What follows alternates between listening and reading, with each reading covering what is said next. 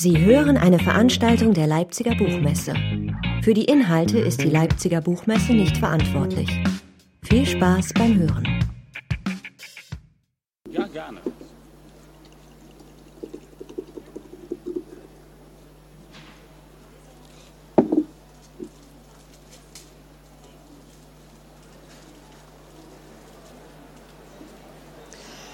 So, also bis ungefähr halb, äh, bis ungefähr 14, 14 Uhr ähm, haben wir jetzt Zeit für ähm, Matthias Eckhold. Matthias Eckhold ist ein neugieriger, in Forscherkreisen bestens vernetzter Autor.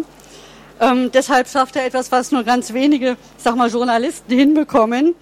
Wenn er nämlich seine Buchprojekte in erlesenen Forscherkreisen vorstellt, dann nehmen die Leute sich tatsächlich Zeit um ihren Input zu geben. Und es sind keine kleinen Namen, die ähm, er zu seinen Gesprächspartnern ähm, sich aussucht und die dann eben auch ihre Wissensstände, ihre Forschungsergebnisse für die Bücher beitragen. Also in die Bücher fließt wirklich Know-how auf allerhöchstem und feinstem Niveau ein und es wird heruntergebrochen, ohne sozusagen äh, unzulässige Vereinfachungen ähm, zu ähm, bringen, sondern so transportiert und so übersetzt, dass es tatsächlich ein Vergnügen und ein Genuss ist, es zu lesen. Das gelingt nicht sehr vielen und deshalb sind beide Bücher, die wir Ihnen heute hier vorstellen, ähm, hochinteressant für ähm, eigentlich jeden, der an philosophischen, soziologischen, naturwissenschaftlichen Themen interessiert ist, weil sie auch dieses ganze Spektrum abdecken. Für das letzte Buch ähm, hat er Matthias Eckhold klangvolle Namen wie Dirk Becker, John Dylan, Thomas, äh, Dylan Heinz, äh, Philipp Hübel ähm, versammeln können, um nur einige zu nennen. Also Soziologen, Philosophen, wieder ähm, Naturwissenschaftler, Menschen, die sich mit ähm, künstlicher Intelligenz beschäftigen. Ähm, und dies alles, um einer wirklich Menschheitsfrage auf die, auf die Spur zu kommen, nämlich der Frage, ob sich das Bewusstsein bewusst ist. Bitte begrüßen Sie mit mir Matthias Eckhold. Ja, guten Tag. Ich grüße Sie alle auch noch mal ganz herzlich. Ich freue mich, dass Sie hier sind zu meiner kleinen Buchvorstellung des Buches Kann sich das Bewusstsein bewusst sein? Es ist natürlich vom Titel her schon mal so angelegt, dass es keine einfache Frage ist, weil um einschätzen zu können, ob sich das Bewusstsein bewusst sein kann, bräuchte man ja, da diese Frage, dass der befragte Gegenstand in der Frage selber vorkommt, bräuchte man ja einen Ort jenseits des Bewusstseins, um entscheiden zu können, ja, kann es sich denn nur bewusst sein oder nicht. Und wenn man einen Ort jenseits des Bewusstseins einnehmen könnte, dann hat man äh, sehr gute Karten, aber hat eine Sache nicht mehr, nämlich eine, einen Ort, der dem Bewusstsein in irgendeiner Weise verfügbar wäre. Insofern äh, bleibt diese Frage komplett äh, ungeklärt, weil man sozusagen keinen Beobachtungshorizont äh, einnehmen kann, äh, vor dem diese Frage beantwortbar ist und die dann noch dem Bewusstsein zugänglich ist. Aber was man sehr wohl machen kann, man kann diese Frage stellen und das ähm, habe ich getan und bin auf sehr viele andere spannende Fragen äh, gekommen, die mit dem Bewusstsein zu tun haben. Beispielsweise äh, die Frage, ja, warum in Gottes Namen, Gottes Namen äh, ist äh, Bewusstsein überhaupt äh, entstanden? Ja, ähm, warum ist am Rande einer ja durch nichts ausgezeichneten durchschnittlichen Galaxie, warum haben da plötzlich die Funken des Geistes zu sprühen begonnen? Oder wenn wir uns die Naturwissenschaften äh, anschauen, die Naturwissenschaften sagen uns, dass alles aus Atomen besteht, aber die Atome haben keine bewussten Zustände. Warum haben dann einige, aber auch nur wieder einige wenige Organismen äh, bewusste Zustände, die ja aus nichts anderem als Atomen bestehen oder bestehen sollen. Wie, wie, wie funktioniert das alles? Äh, und wenn man da diesen Horizont erstmal weitet und alle Vorannahmen äh, fahren lässt, dann ähm, kommt man da sehr weit. Man kann auch fragen, ja, diese Paradoxie, wie ist das im eigenen Körper? warum haben wir kein Bewusstsein von den meisten Vorgängen in unserem Körper? Wir wissen nicht, was in der Niere passiert oder in der Leber. Und äh, absurderweise sagen wir ja, dass die, äh, das Schalten der Neurone die Grundlage sein soll für Bewusstsein. Äh, aber auch das Schalten der Neurone können wir nicht erfahren. Also wie kann etwas, was wir überhaupt nicht erfahren können, die Grundlage äh, unserer geistigen Erfahrung sein, unserer Empfindung sein? Es ist ähm, quasi zum Verrücktwerden und da äh, muss man natürlich äh, Experten äh, mit äh, zu Rate ziehen um äh, diese Fragen äh, zu klären. Und diese Fragen gehen äh, noch weiter und das möchte ich Ihnen kurz ein bisschen aus dem Vorwort vorlesen. Obwohl uns allen eine im Prinzip gleiche Welt gegeben ist, empfindet sie doch jeder anders aus der Perspektive des Ichs oder wie man sagt, der ersten Person. Das macht die Erforschung des Phänomens schwer, dass sich die Naturwissenschaft genau jene subjektive Sicht, also die Sicht der ersten Person, verbietet und die Welt der Dinge aus der dritte Person Perspektive beobachtet, um objektiv gültige Zusammenhänge zu erkennen. Das bereitet natürlich keine Probleme, solange es um die Welt der Dinge geht. Sobald aber die empirische Wissenschaft das Bewusstsein erkennen will, stellt sich die Differenz als unüberwindbar dar, was den US-amerikanischen Philosophen Joseph Levine in dem Begriff der grundsätzlichen Erklärungslücke zwischen der ersten, also der subjektiven Perspektive und der dritten Personenperspektive, der Perspektive der Naturwissenschaften fasste. Zwar versuchen wir, unsere innere Erlebniswelt mitzuteilen, das jedoch kann nicht über den Umstand hinwegtäuschen, dass niemand meine Schmerzen zu fühlen und meine Gedanken zu denken vermag.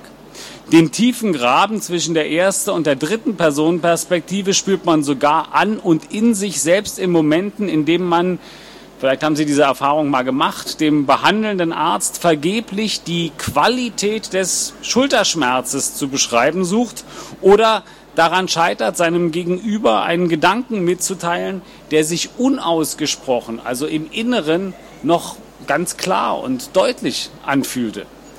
Der Philosoph Thomas Nagel fand für den Zusammenhang von Bewusstsein und individueller Erlebniswelt eine griffige Formel. Immer wenn es für einen Organismus auf irgendeine Weise ist, dieser Organismus zu sein, verfügt er über Bewusstsein. Sobald es ein Gefühl für sich selbst gibt, werden aus Tieren mehr als pure Reflexmaschinen. Man kann da nicht umhin, ihnen mentale Zustände zuzubilligen. Für uns Menschen ist dieser Status selbstverständlich und drückt sich in der sprachlichen Formel des Ich aus. Wenn es sich nicht anfühlen würde, wie auch immer es sich dann im Einzelnen anfühlt, aber wenn es sich nicht anfühlen würde, ein Mensch zu sein, könnte man auch nicht von sich reden und brächte das Wort Ich überhaupt nicht über die Lippen. Aber was ist mit Affen, mit Fledermäusen, mit Bienen, mit Amöben und natürlich die drängendste Frage, was ist mit künstlichen Intelligenzen? Diese ganzen Fragestellungen werden in der Philosophie zusammengefasst unter dem Brandname Leib-Seele-Problem oder Geist-Materie-Problem oder Gehirn-Bewusstsein-Problem in unseren äh, Zeiten. Und der erste, der da versuchte, so ein bisschen begriffliche Klarheit reinzubringen, war René Descartes, der diese beiden Wesenheiten, wie er es nannte, die beiden Substanzen einteilte in Res cogitans und Res extensa. Und dabei dachte er, was ist denn in der gegenständlichen Welt das Hauptmerkmal? Das Hauptmerkmal der gegenständlichen Welt ist die Ausdehnung, deswegen extensa, res extensa. Alles Leibliche, alles Materielle ist grundsätzlich immer ausgedehnt. Im Gegensatz dazu da, und davon abgetrennt ist dann natürlich die Res Cogitans, also der, die Seele, das, was ähm, eben nicht gegenständlich und nicht räumlich ist, wie beispielsweise ein Gedanke oder ein Gefühl. Und äh, da hatte er sozusagen das Problem, dass er zwei getrennte Wesenheiten hat, die aber irgendwie ja miteinander wechselwirken, weil wir merken das ja, wir haben ja beides. Wir haben ja sowohl Leib als auch Seele. Nicht umsonst hat ja Goethe so schön gesagt, ähm, noch niemand konnte es fassen, wie Leib und Seel so schön, so schön zusammenfassen, so fest sich halten, als ob nie zu scheiden und doch den Tag sich immerfort verleiden. Insofern haben wir ja einen Begriff davon. Wir haben ja, wir haben ja beides und äh, Descartes hatte ein kleines Problem, Erklärungsproblem und noch ein zusätzliches äh, Hormonproblem offensichtlich, weil eine Schülerin Lieselotte von der Pfalz ihn darauf hingewiesen hat, äh, dass wenn man zwei getrennte Substanzen hat, äh, dann ja das Problem der Wechselwirkung der Substanzen äh, völlig ungeklärt ist. Und da war er in Erklärungsnot geraten und äh, hat dann an Sektionen teilgenommen und äh, musste das in Windeseile rauskriegen, wahrscheinlich weil die Hormone ein bisschen drängten und äh, hat dann äh, ein bisschen vorschnell, wie die gesamte Wissenschaftlergemeinde fand, die Zirbeldrüse verantwortlich gemacht dafür. Also der Umschlagpunkt von leiblichem und seelischem soll in der Zirbeldrüse sitzen. Und äh, das ist natürlich äh, schon von seinen Zeitgenossen äh, belächelt worden, zumal wenn man den Hintergrund kennt. Ähm, und heute äh, wissen wir, dass die Zirbeldrüse für die Schlaf-Wach-Rhythmusregulation ähm, zuständig ist. Aber die Frage bleibt, wenn man von der kausalen Geschlossenheit der Welt ausgeht, in der jeder materieller Wirkung eine materielle Ursache vorausläuft, wie sollen dann nicht räumliche, nicht materielle Zustände wie Gedanken materielle Wirkungen verursachen? Wäre es nicht geradezu ein Akt der Magie, wenn der Gedanke, meine Hand zu bewegen, die tatsächliche Bewegung meiner Hand verursachen würde? Die Philosophie schlägt sich fortan mit dem Thema herum und entwickelt ein breites Spektrum an Lösungsversuchen, bei denen der Prozess der Wechselwirkung entweder vom Geist her, das würde man jetzt Idealismus nennen, oder von der Materie her, also Materialismus, gedacht wird. Derweil geht die Naturwissenschaft zur Tagesordnung über und widmet sich ihrem Aufgabenfeld, das Descartes im Erkennen der Gesetze im Bereich der Res Extensa, also der gegenständlichen Welt sah. Da gibt's ja als solches erstmal keine Probleme, also keine grundsätzlichen Probleme, nur äh, immer größere Hürden, um die gegenständliche Welt zu erkennen. Die Euphorie, die durch die Erfolgsgeschichte der Naturwissenschaft ausgelöst wird, lässt alle Grenzen überwindbar erscheinen, sodass sie sich schließlich sogar die Lösung des Leib-Seele-Problems zutraut. Eine zur Demut mahnende Stimme erhebt sich jedoch in der zweiten Hälfte des 19. Jahrhunderts aus den eigenen Reihen. Der Begründer der Elektrophysiologie Emile Dubois-Raymond legt dar, dass Bewusstsein aus seinen materiellen Bedingungen heraus nicht erklärbar ist und nicht erklärbar sein wird. Ignoramus et ignorabimus, sagte er. Wir wissen es nicht und wir werden es nicht wissen. Und mich hat jetzt mal der ähm, gegenwärtige Stand, also dieses Buch hier, das, da habe ich die, sagen wir mal, äh, wir mal, renommierte deutsche Hirnforscher äh, besucht und natürlich auch die Frage nach dem Bewusstsein gestellt, aber die Antworten da waren recht mau und teilweise auch komplett widersprüchlich.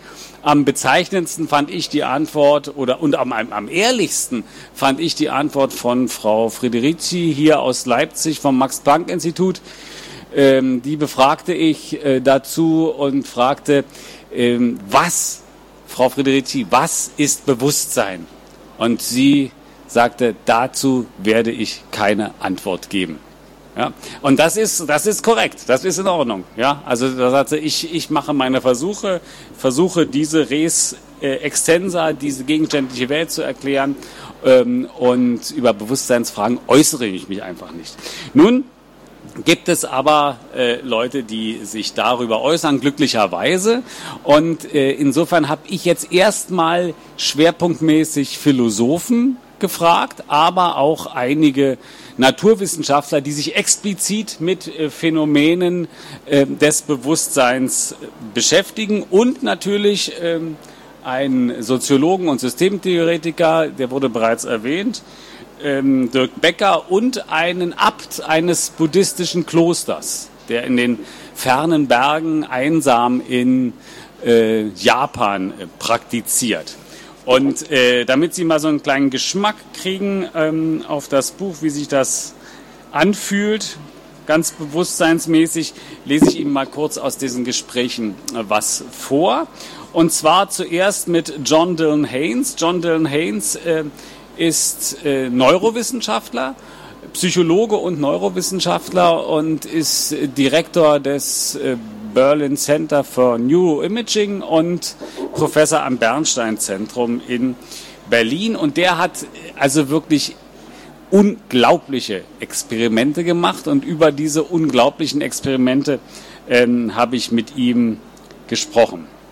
Nämlich äh, wie Entscheidungen im äh, Gehirn fallen und wie sie vom Bewusstsein mh, mm, begleitet oder mh, mm, fragmentiert oder in irgendeiner Weise getroffen werden. Und dazu gab es ja diesen Vorversuch von Benjamin Libet. Da waren aber nur 300 Millisekunden, die, die, die, das Hirn Vorlauf hatte, bevor die bewusste Entscheidung kam. Und das könnte, hätte alles ein Messfehler sein können. Äh, aber jetzt hat äh, John Dylan Haynes das mit den neuen FMRT-Methoden nochmal äh, anders gemacht und kam zu einer wirklich spektakulären, zu einem spektakulären Ergebnis. Ich habe ihn gefragt, wie sind dann wie sind Sie dann an die Entscheidungsexperimente herangegangen? Haynes sagt. Dazu muss ich erst einmal etwas über Brain Reading erzählen, also über den Versuch, aus der Hirnaktivität auszulesen, was jemand gerade denkt. An jedem Gedanken, den ein Mensch hat, sind ganz viele Nervenzellen beteiligt. Es ist also nicht eine Nervenzelle für einen Gedanken da und eine andere für einen anderen Gedanken, was ja prinzipiell auch denkbar wäre. Das Gehirn hat sich anders organisiert und es sind bei jedem Gedanken, den eine Person hat, immer 100.000 Nervenzellen aktiv. Wenn diese Nervenzellen aktiv werden, feuern sie und zugleich verbrauchen sie auch Sauerstoff. Sie holen sich den Sauerstoff aus den Blutgefäßen. Dort ändert sich der Magnetisierungsgrad des Blutes, weil Blut ohne Sauerstoff magnetisch ist, während Blut mit Sauerstoff nicht magnetisch ist. Das können wir im Kernspin messen. Also Kernspin ist MRT, FMRT in diesem Falle. Das heißt, wir haben einen indirekten Zusammenhang zwischen der Hirnaktivität und den Signalen, die wir messen. Dadurch, dass so viele Nervenzellen im Hirn arbeiten, insgesamt 86 Milliarden, was wirklich eine Menge ist, bilden sich ganz komplexe Muster aus. Da wir ein Sauerstoffsignal messen und nicht direkt die elektrische Aktivität, braucht der Kernspin immer ein paar Sekunden, um das Signal zu registrieren. Dann frage ich ihn, gut, dann lassen Sie uns zum Experiment kommen. Gern, sagt er. Im nächsten Schritt haben wir dem Computer nun beigebracht, die Muster zu erkennen, die mit verschiedenen Entscheidungen einhergehen, um letztlich vorhersagen zu können, wie sich jemand entscheidet. Dann haben wir Probanden in einen Kernspintomographen gelegt. Dieses Verfahren erlaubt eine Auflösung von ein bis drei Millimeter, also Auflösung heißt immer, so genau kann das Ding sein. Der Tomograph misst nun, ob sich in diesem kleinen Bereich der Sauerstoffgehalt des Blutes verändert und ermittelt darüber den Aktivitätszustand der Neurone in diesem Bereich. Die Probanden im Scanner sollten sich nun dafür entscheiden, den Knopf in ihrer linken oder in ihrer rechten Hand zu drücken. Frage ich nochmal nach, haben Sie auch bei der Zeitmessung ein anderes Verfahren angewendet als äh, Libet, also als dieser Vater dieser Entscheidungsversuche. Wir haben den Probanden über einen Bildschirm eine Reihe zufällig angeordneter Buchstaben gezeigt, die jede halbe Sekunde wechselten. Die Probanden mussten sich dann lediglich den Buchstaben merken, der zu sehen war, als sie sich entschieden haben, den rechten oder den linken Knopf zu drücken. Wir hatten also die Hirnaktivität über den Kernspin Ad 1, den Zeitpunkt für die Entscheidung zur Handlung und die Handlung selbst. Jetzt sage ich, damit hatten Sie nun alles. Nun bin ich aber sehr gespannt auf das Ergebnis. Haynes, das Ergebnis hat uns selbst ein wenig überrascht. Nach Auswertung der von uns erhobenen Daten fiel die Entscheidung, die Handlung auszuführen, etwa eine halbe bis eine Sekunde vor der eigentlichen Bewegung. Klar, das deckte sich noch mit Libets Ergebnissen. Allerdings fanden wir Aktivitätsmuster im Hirn, die uns zeigten, wie sich jemand gleich entscheiden würde, bereits bis zu sieben Sekunden vorher. ich, also das habe ich, ich habe jetzt, hätte ich jetzt hier eine halbe Seite äh, weiß reinmachen müssen, weil ich erstmal äh, geschwiegen habe, aber dann habe ich gefragt, wenn man die zeitliche, zeitliche Trägheit des Kernspin noch hinzuzählt, käme man sogar auf neun Sekunden, weil es immer so zwei Sekunden Latenzzeit ungefähr hat. Das ist ja in diesem Zusammenhang eine Ewigkeit. So langen Vorlauf haben die Hirnprozesse, bevor uns die Entscheidung bewusst wird, von der wir ja immer noch sagen, dass wir sie bewusst getroffen haben. Hens, ja, das klingt wahrlich völlig paradox. Wir haben dann noch alle möglichen Tests gemacht, aber ähm, um herauszubekommen, ob wir dem Ergebnis tatsächlich trauen konnten oder ob wir es mit Messfehlern zu tun hatten, aber die Resultate waren solide. Dann fasse ich nochmal zusammen. Das muss man sich nochmal auf der Zunge zergehen lassen. Sie bitten den Probanden, sich für das Drücken des linken oder des rechten Knopfes zu entscheiden. Der Hirnscanner liefert Ihnen Daten, aus denen Sie sehen können, welche Option der Proband wählen wird während der selbst noch lange nichts von seiner Entscheidung weiß, dann vergehen mehrere Sekunden, der Proband drückt den Knopf und sagt, er habe sich eine Sekunde vorher bewusst dafür entschieden, die Handlung auszuführen, von der Sie bereits seit mehreren Sekunden wussten, dass er sie ausführen wird. Ja? Und das ruft natürlich die äh, Philosophie auf den Plan.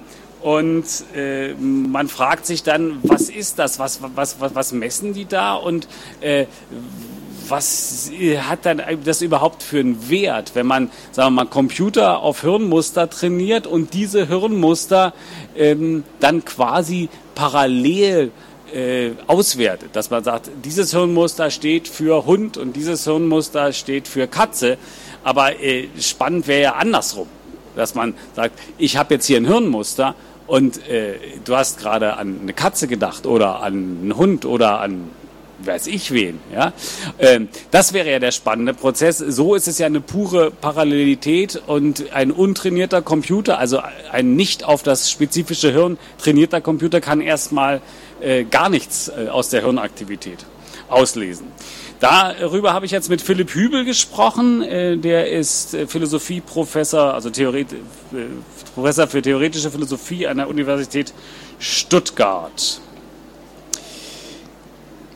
Die Suche nach Korrelaten, frage ich, die von der Neurowissenschaft betrieben wird, also genau dieses, wenn da diese Aktivität, dann hat er an das und das gedacht, ähm, täuscht ja darüber hinweg, dass man im besten Falle nicht mehr als die Korrelate selber gefunden hat. Das ist also ein Parallelismus. Man kann dann sagen, bei diesem Gedanken sehen wir diese Hirnmuster. Aber man kommt auf dieser Ebene nicht zu der Einsicht, wie der Gedanke auf neuronaler Ebene entsteht. Hübel. Nehmen wir mal den bestmöglichen Fall, von dem die Neurowissenschaften noch weit entfernt sind. Die Neurowissenschaftler, der Neurowissenschaftler schaut auf das Erregungsmuster des Hirns und sagt mir, Du hast gerade an deinen letzten Urlaub an der Nordsee gedacht. Wenn das dann stimmt, wäre das eine unglaubliche Leistung. Wäre die Hirnforschung auf diesem Stand, hätte sie eine neuronale Hirnkarte, die alle gedanklichen, sensorischen, emotionalen Zustände des Geistes erfassen kann. Aber das große Rätsel, das Philosophen interessiert, hätte sie damit noch nicht gelöst. Die Frage nämlich, warum ist dieser Hirnzustand mit genau diesem Gedanken verbunden und nicht mit einem anderen oder mit gar nichts. Dahinter steht die Frage, wie kann es sein, dass Bewusstsein vom Hirn abhängig ist, aber für sich genommen etwas ganz anderes ist, weil es nämlich subjektiv erlebt wird. Bewusstsein scheint etwas ganz anderes zu sein als das, wovon es abhängt. Dieses Rätsel bleibt bestehen, selbst wenn man die perfekte neuronale Hirnkarte des Geistes hätte. Ich sage nochmal, wir sind oft bei Schmerzen als Bewusstseinszuständen gelandet. Aber es gibt ja auch noch andere Ebenen des Bewusstseins, die für Ihre Arbeit wesentlich wichtiger sein werden. Ich meine Gedanken. Da gibt es ja auch noch einen entscheidenden Unterschied zu bewusst erlebten Schmerzzuständen. Während man Schmerzen immer nur selbst haben kann, sind Gedanken nicht an das Subjekt gebunden. Sie sind gewissermaßen in der Welt. Ich kann sie nachvollziehen, aber es gibt sie auch ohne mich. Hübel, es gibt zwei Lesarten des Wortes Gedanke. Einmal gibt es die Proposition, also den Inhalt eines Satzes. Nehmen wir a Quadrat plus b Quadrat gleich c Quadrat. Der Inhalt dieses Satzes, wenn Sie so wollen, den Gedanken, den der Satz ausdrückt, können Sie und ich erfassen, den kann ein Schüler in der Schule lernen, der steht in Lehrbüchern und so weiter. Das wäre ein Beispiel für Gedanke als eine abstrakte Proposition. Dann gibt es aber noch die Lesart von Gedanke im psychologischen Sinne. Das wäre dann ein subjektiver Einzelzustand im Geist, den ich gerade habe, weil nur ich meine Gedanken haben kann. Der abstrakte Inhalt des Gedankens hängt natürlich nicht davon ab, ob ich ihn habe oder nicht. Er ist für jeden erfassbar und das bleibt im Prinzip auch so, wenn niemand mehr da sein sollte, der den Inhalt erfassen kann. Frage ich nochmal, zusätzlich gibt es ja noch so etwas wie eine innere Färbung, selbst noch bei abstrakten Gedanken. Ich denke sehr wahrscheinlich anders über a Quadrat plus b Quadrat gleich c Quadrat nach als Sie und jeder andere. Aus dieser Tatsache würde sich auch die Beschreibung der Philosophiegeschichte als Abfolge verschiedener Temperamente erklären.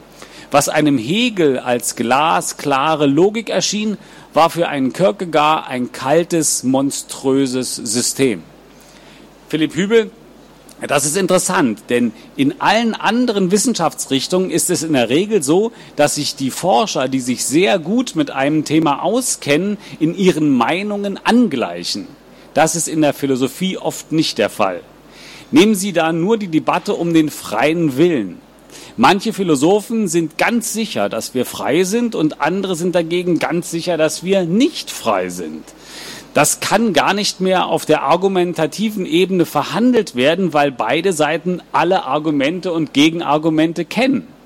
Da muss also ein weiterer Aspekt mit hineinkommen, der den Unterschied ausmacht. Und das könnten sehr wohl die Temperamente der Denkerinnen und Denker sein, die vielleicht ihre Intuition einfärben.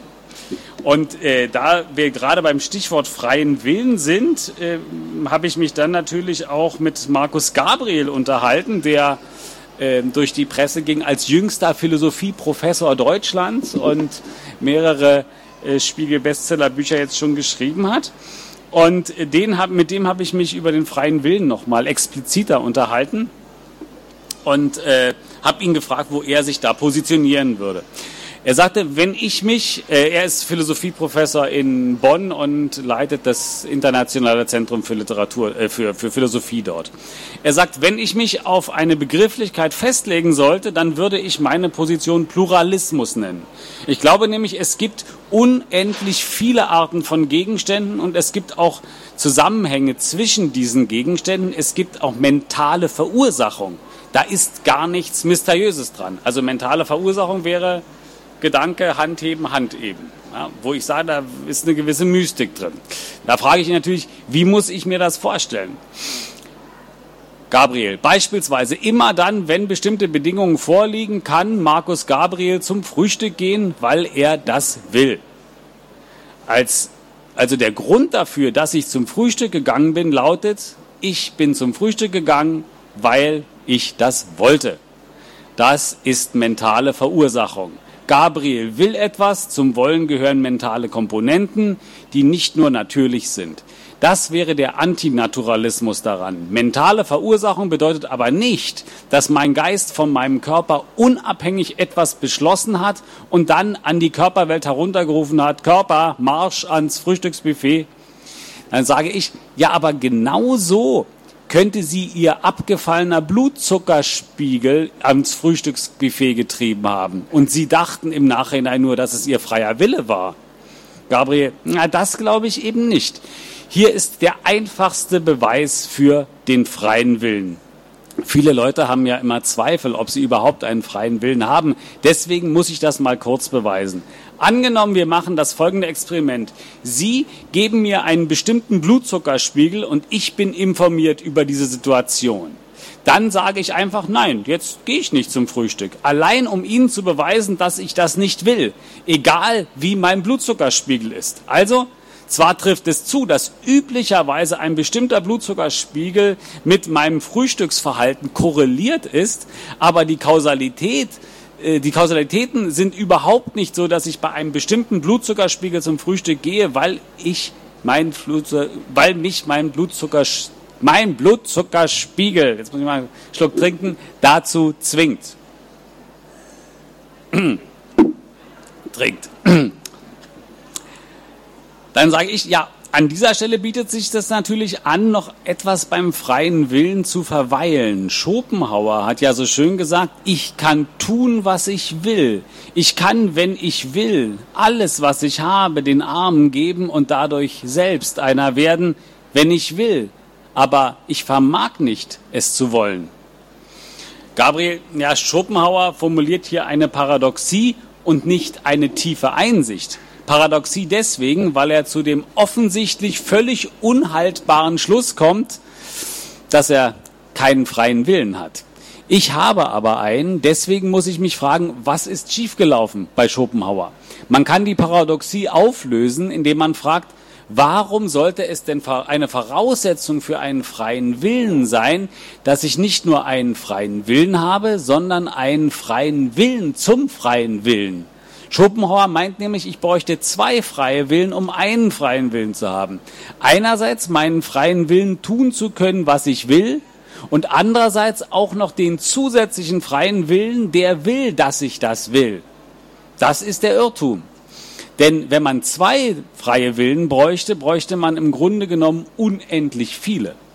Denn wenn ich mich nur dadurch in Gang setzen kann, dass ich mich dazu in Gang setze, mich in Gang zu setzen, kann ich mich nie in Gang setzen. Daraus schließt Schopenhauer, dass sich niemand in Gang setzen kann. Das aber ist falsch. Es braucht überhaupt kein zweites Level. Das entspricht ja auch unserer Erfahrung. Wenn ich beispielsweise zögere, mich in Gang zu setzen, dann deshalb, weil ich mir erst einmal noch ein Urteil bilden muss. Aber warum sollte Zögern die Situation sein, an der sich unser freier Wille erprobt?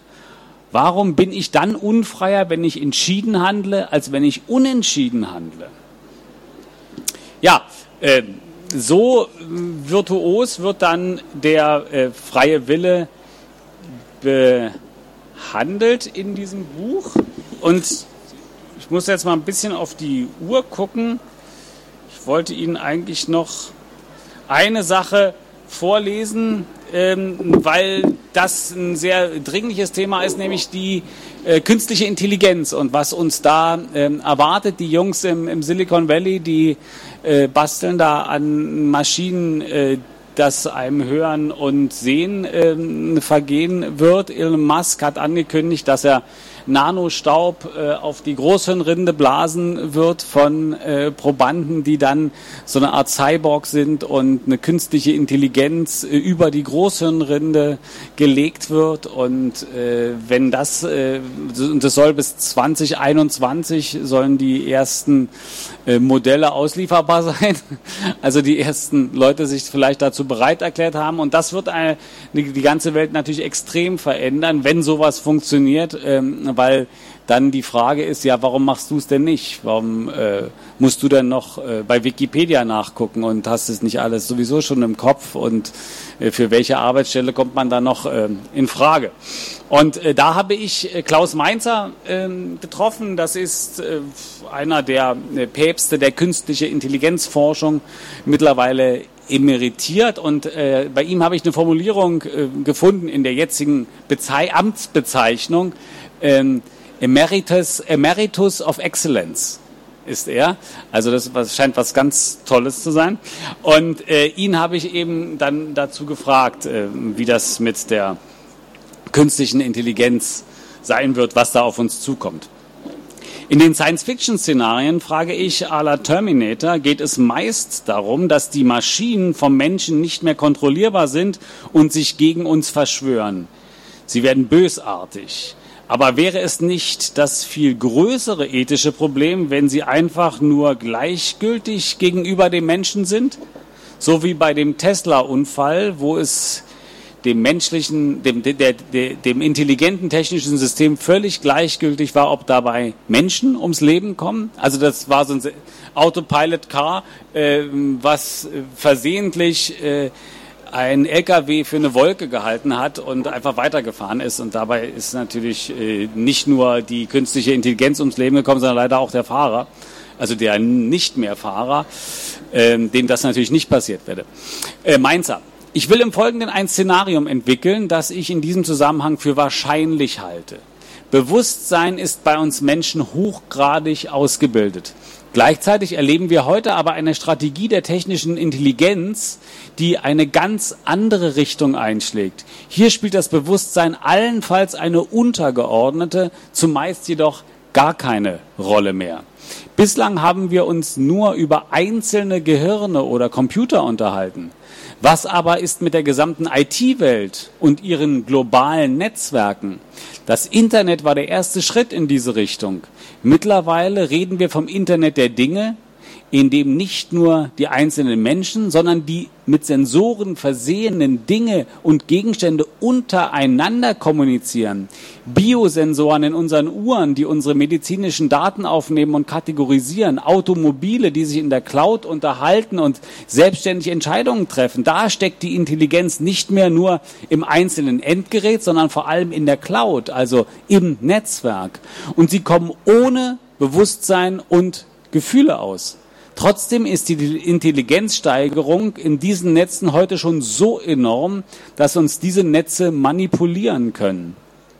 Die Algorithmen erkennen blitzschnell Ihr und mein Profil. Sie beobachten uns und bringen uns gegebenenfalls wieder auf Kurs. Ganz sanft und nett durch das Setzen von Anreizen.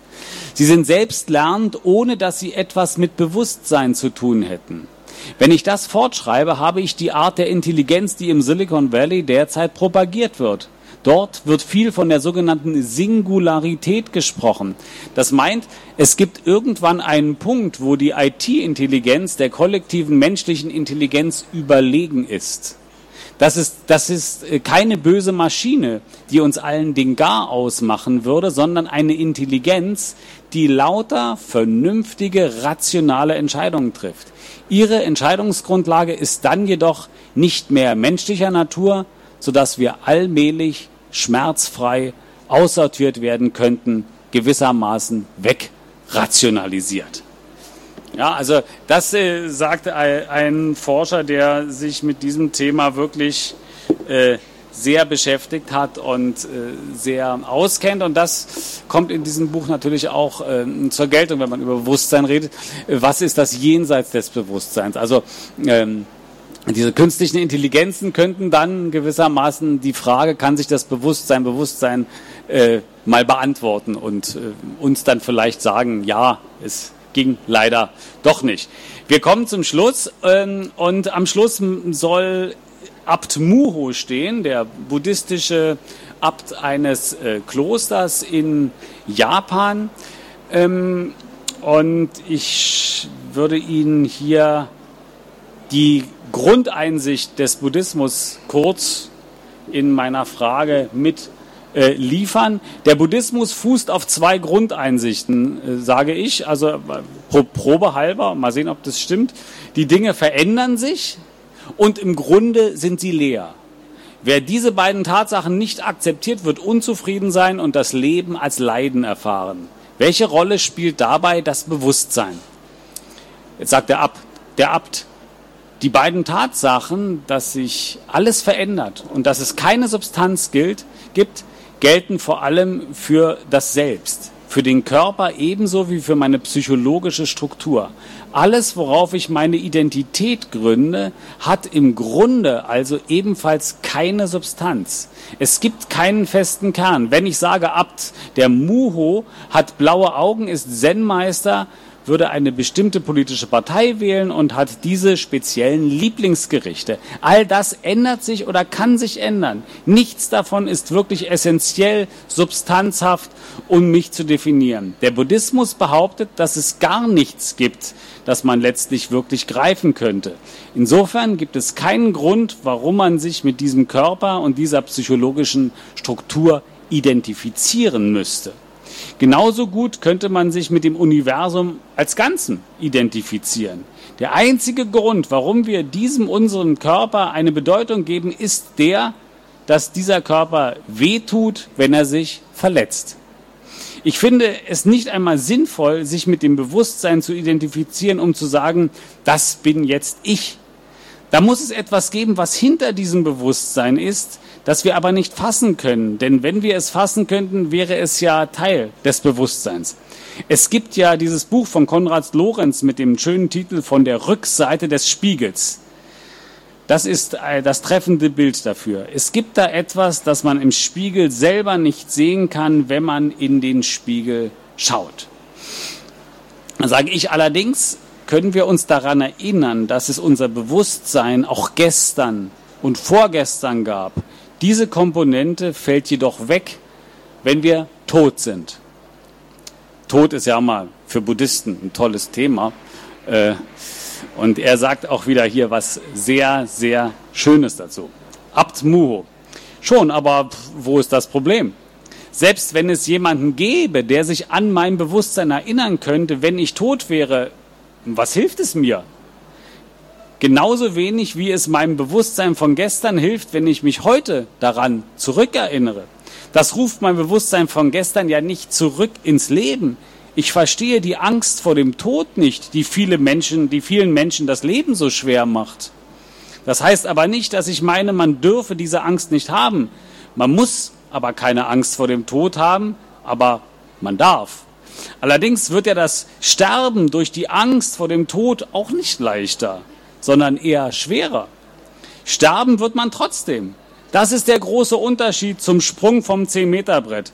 Wenn man Angst hat vor diesem Sprung, wird man ihn nie schaffen. Anders beim Sterben. Auch wer Angst vor dem Tod hat, wird sterben. Letztlich ist das Sterben also nicht so schwer. Zumindest scheint es bislang noch jeder geschafft zu haben. Danke Ihnen herzlich.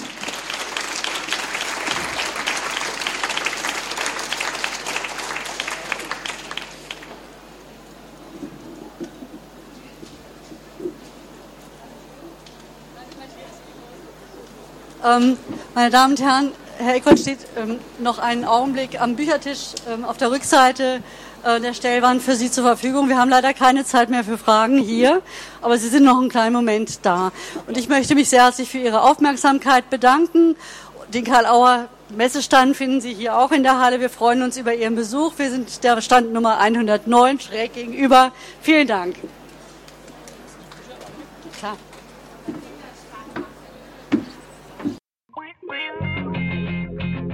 Danke fürs Zuhören. Wir sehen uns auf der nächsten Leipziger Buchmesse.